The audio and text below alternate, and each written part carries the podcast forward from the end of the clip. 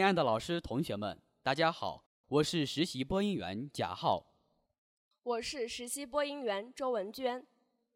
今天是二零一四年十月十五日，农历九月二十二日。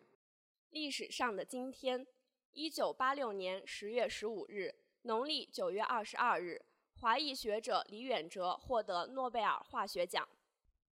李远哲，一九三六年十一月二十九日出生于台湾新竹。一九六一年获硕士学位后，次年去美国深造。一九七四年加入美国国籍，同年去美国加利福尼亚大学任教。一九七九年成为美国科学院院士。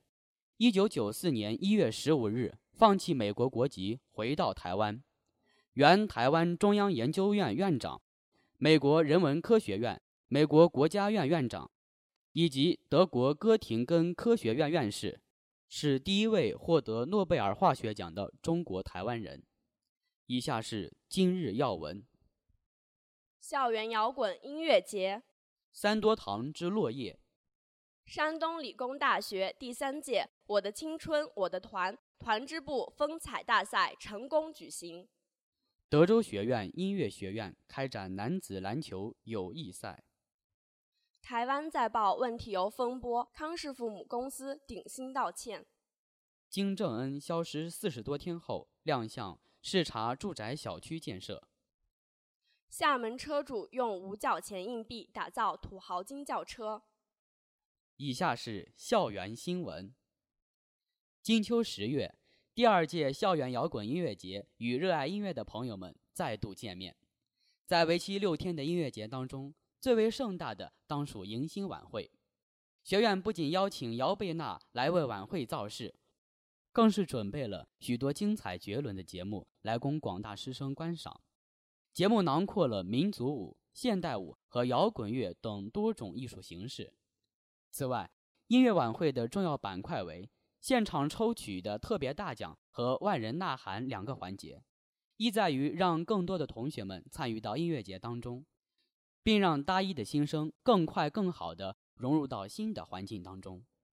于十月十三日公演的大型历史舞台剧《三多堂之落叶》在乌马河剧院拉开帷幕。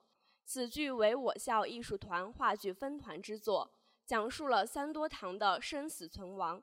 演员们积极排练，使得本剧非常能够牵动人心。舞台剧结束时，我院领导与演员们亲切合影留念。为了引导广大团员青年积极学习实践社会主义核心价值观，展现基层团支部和团员青年的青春风采，十月十日，由校团委建筑工程学院组织的我校第三届。我的青春，我的团团支部风采大赛决赛在山东理工大学开展。比赛邀请到校团委副书记刘晓东、建筑工程学院党总支副书记田兆富、校团委组织宣传部部长等人担任评委。经过初赛、复赛，共有来自各学院的十二支队伍进入决赛。决赛包括微信展示投票。团支部形象展示和才艺秀三个环节。九月十日，德州音乐学院学生会体育部举办的男子篮球赛在篮球场举行。此次活动丰富了同学们的课余文化生活，提供了同学们交流的平台，创造了展现自我的机会，增进了同学之间的友好关系，增强了班级的凝聚力。以下是国内新闻。台湾劣质食用油事件一波未平，一波又起。上月，强冠公司馊油风波引爆后，多家食品商家改用知名企业鼎新集团旗下企业的正义公司产品。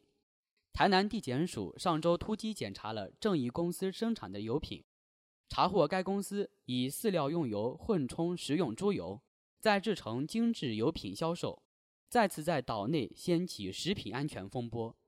马英九对此次事件撂下狠话，要严惩。目前，公司出品的六十八项油品已经被下架，至少波及下游二百三十家食品业者。案发后，鼎鑫集团旗下正义公司发表声明称，针对该案给消费者带来的疑虑和不安表示歉意，即日起，主动进行相关产品预防性下架及回收。食品安全状况频出，相关问责也已经启动。鼎鑫集团表示，已经决定将会关闭正义公司及鼎鑫制油两家油厂。以下是国际新闻。据朝鲜中社十四日报道，朝鲜最高领导人金正恩日前视察了卫星科学家住宅小区的建设，并在这所小区地图前接受了相关人员汇报，并对楼房的外观、舒适程度做了指导。报道援引金正恩的话说：“朝鲜还要建设更多居住区供科技工作者居住，以表彰他们对国家建设做出的贡献。”金正恩自九月三号以来一直没有公开露面，并缺席九月二十五日举行的朝鲜第十三届最高人民会议，引外界关注。朝鲜官媒随后称其身体不适。十月五日。朝鲜亚运代表团返回平壤，他仍未现身，并于十月七日缺席庆祝金正日就任朝鲜劳动党总书记十七周年中央报告大会。以下是娱乐新闻：十月十三日，一辆用五毛钱硬币打造装饰的土豪金小汽车亮相福建厦门。记者近距离观察，轿车上贴的都是一枚一枚的五毛钱硬币。厦门网友表示看后闪瞎眼，有密集恐惧症的难以接受。以上就是今天的全部内容。气温骤降，请同学们及时增加衣物。本期新闻由欧阳玛莎实习编辑，宋小雨策划。感谢大家的收听，我们明天再见。再见。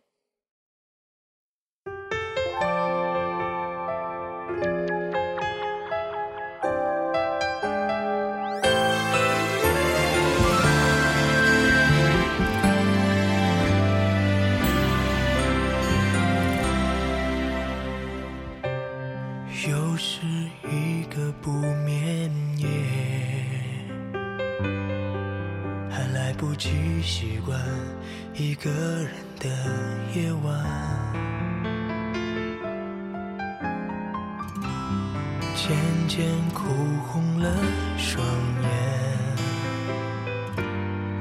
删掉你的照片，却赶不走那些片段，回忆在心里打转，一遍又一遍。期盼你能回到我身边，是在心里沉淀，变成一种负担。越想忘掉，越能清楚记得你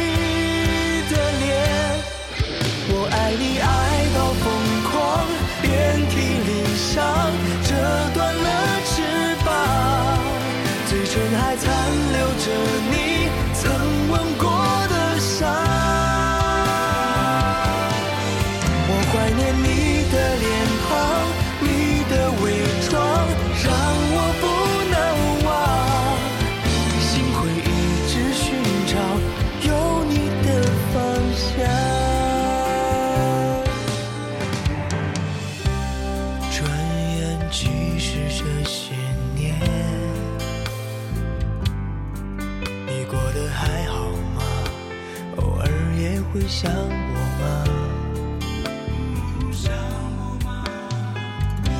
我会再等你一百年，别再多想了，爱就是这么难。回忆在心里打转，一遍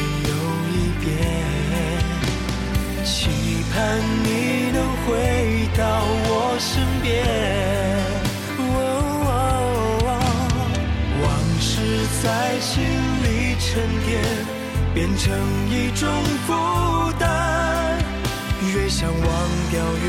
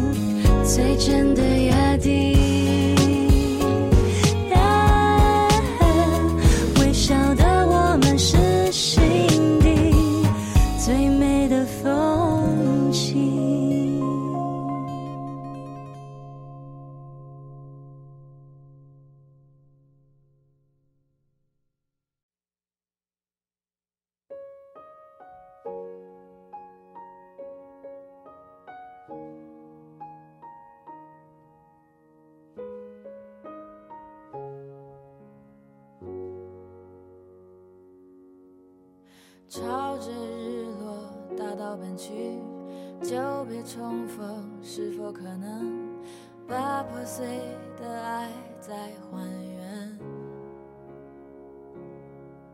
原来爱不害怕路途遥远，也不害怕时光流逝人是非，怕只怕爱的不够坚。